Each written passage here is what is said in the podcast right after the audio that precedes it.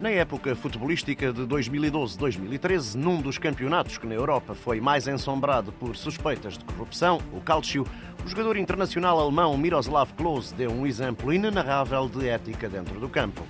Sabia-se que Miroslav Klose era um verdadeiro gigante dentro dos relevados, mas a atitude que o avançado alemão protagonizou no jogo Nápoles-Lásio, disputado em outubro de 2012, fica para a história não só da sua carreira, como do futebol em geral.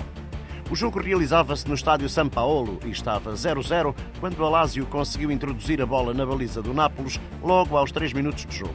Os jogadores da Lazio festejaram entusiasticamente, mas havia qualquer coisa errada. Miroslav Klose, a quem tinha sido atribuído o golo, simplesmente não festejou. O que se passava era que o avançado alemão tinha na realidade marcado o golo com a mão e, enquanto os seus companheiros festejavam, dirigiu-se calmamente ao árbitro para lhe admitir isso mesmo. O golo acabou por ser anulado e Miroslav Klose recebeu uma enorme ovação dos adeptos e jogadores do Nápoles.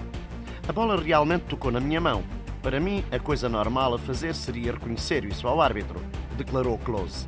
Já em 2005, ainda enquanto jogador do Werder Bremen, Klose havia dado o seu primeiro exemplo de caráter em campo ao admitir que não tinha sido tocado pelo guarda-redes durante um jogo do campeonato alemão entre o Arminia Bielefeld e o Werder Bremen, atitude que levou o árbitro a retirar a marcação do penalti que incorretamente havia assinalado.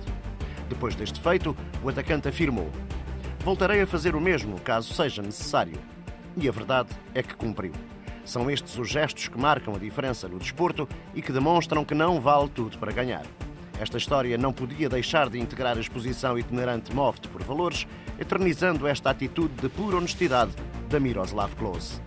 No desporto, como na vida, vence sempre com ética.